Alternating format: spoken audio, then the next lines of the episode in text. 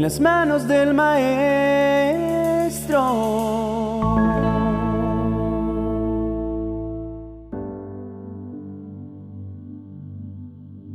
David es el más pequeño de entre los ocho hijos de Isaí. No solo pequeño por ser el menor de todos, sino por haber sido considerado tan poca cosa como para relegarlo a vivir en el campo entre los rebaños de las ovejas. Sus días transcurrían entre pastorear las ovejas de su padre, procurándoles alimento y protección de los depredadores, en tanto sus hermanos se convertían en hombres de negocios y valientes, listos para la guerra. Un día fue visitado por el profeta Samuel, quien vino para ungir a quien sería el próximo rey de Israel, y su padre celebró una cena, sin tenerlo en cuenta para comer de ella siquiera. Pero después de haber hecho desfilar a cada uno de sus hijos ante el profeta, Isaí tuvo que hacer llamar a David del lugar de las ovejas, porque precisamente el pequeño hombrecito sería el indicado para suceder a Saúl en el reinado. Pasado ese evento, David volvió a sus tareas cotidianas como si hubiese sido un asunto menor. Sin embargo, el Espíritu de Dios reposaba sobre el muchacho. Se encontraban en guerra contra los filisteos y la oportunidad de destacar de sus hermanos mayores, Eliab, Abinadab y Simea, se presentó. Se enlistaron en el ejército hebreo y fueron al campo de batalla. Pasados los días, Isaí hizo venir de nuevo a David para enviarlo al campo de batalla, pero no a pelear, pues lo seguía considerando útil solo para las tareas domésticas. Toma esta canasta de grano tostado y estos diez panes y llévalos deprisa a tus hermanos, y dales estos diez pedazos de queso a su capitán. Averigua cómo están tus hermanos y tráeme un informe de cómo les va. Le dijo a David, su anciano padre. Qué poco capaz hallaba Isaí a su hijo, que lo veía nada más como el mandadero de casa. Pero Dios, que lo había probado ante osos y leones, sabía de antemano cuál era la misión que David debía cumplir en ese sitio. Como todo hijo obediente, David llegó al campo de batalla a llevar la comida para sus hermanos. Preciso en el momento en que el gigante guerrero de Gad desafiaba a muerte a todo un ejército que temblaba ante su sola presencia. El tipo medía casi tres metros de altura. Llevaba un casco de bronce y su cota de malla hecha de bronce pesaba 57 kilos. También tenía puestos protectores de bronce en las piernas y llevaba una jabalina de bronce sobre el hombro.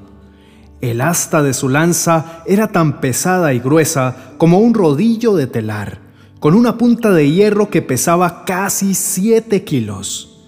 Posiblemente su traje y sus armas doblaban el peso del joven David. ¿Por qué salen todos ustedes a pelear? Yo soy el campeón filisteo pero ustedes no son más que siervos de Saúl. Elijan a un hombre para que venga aquí a pelear conmigo. Si me mata, entonces seremos sus esclavos. Pero si yo lo mato a él, ustedes serán nuestros esclavos. Hoy desafío a los ejércitos de Israel. Envíenme a un hombre que me enfrente, gritaba Goliat. Entonces David Lejos de atemorizarse como lo venían haciendo por más de 40 días los hombres del ejército israelita, se ofreció para enfrentarlo.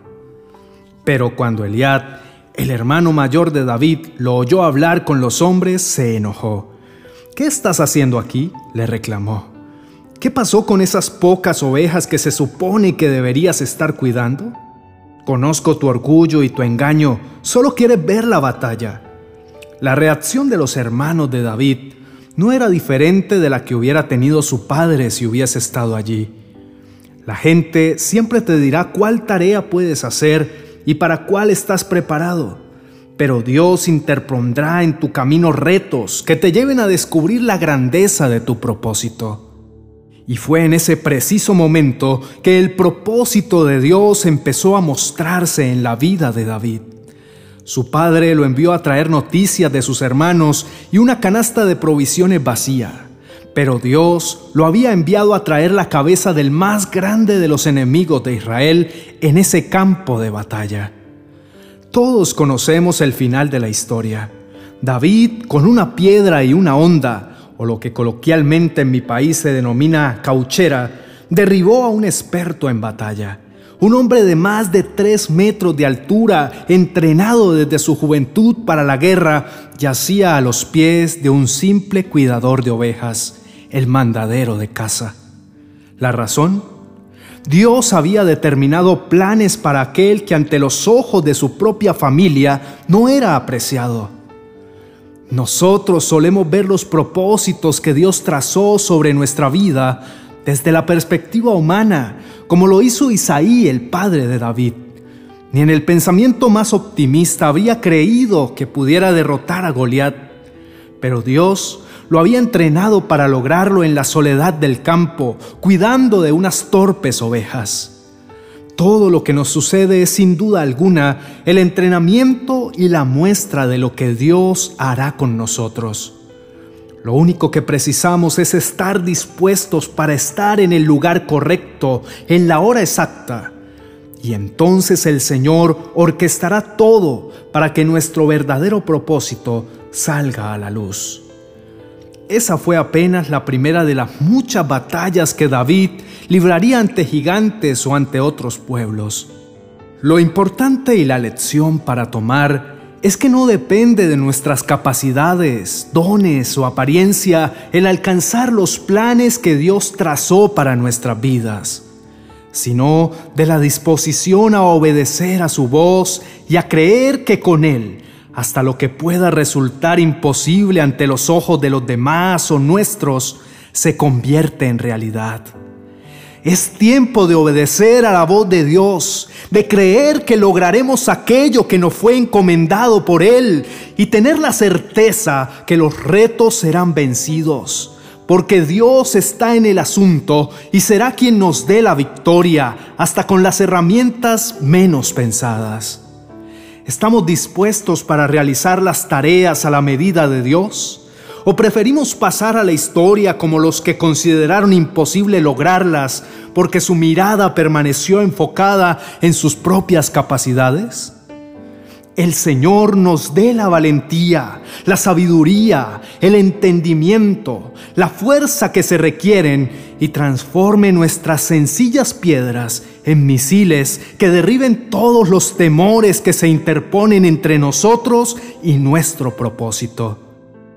Adoremos a Dios por ello como lo hizo David, desde el lugar de donde fue sacado para demostrarle a los más fuertes y entrenados que la confianza en el Señor es más poderosa que el arma más potente en manos de un experto guerrero. Querido Padre, te amamos y te bendecimos por haber sembrado en nosotros propósitos que superan nuestras expectativas e incluso las de quienes nos rodean. Estamos dispuestos a obedecer a tu voz, para convertirnos en instrumentos útiles en tus manos y en los hijos de los cuales tengas contentamiento. Que en nuestro corazón haya la gratitud que hubo en el corazón de David, que compuso cientos de canciones para reconocer tu grandeza y demostrar el amor que sentía por ti.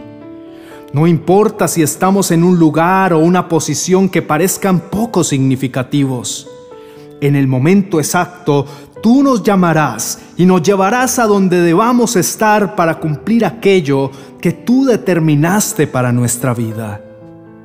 Queremos ser entendidos y aprender de las circunstancias que enfrentamos, pues todo ello es entrenamiento que nos hará mejores cada día. Queremos quejarnos menos y agradecer más.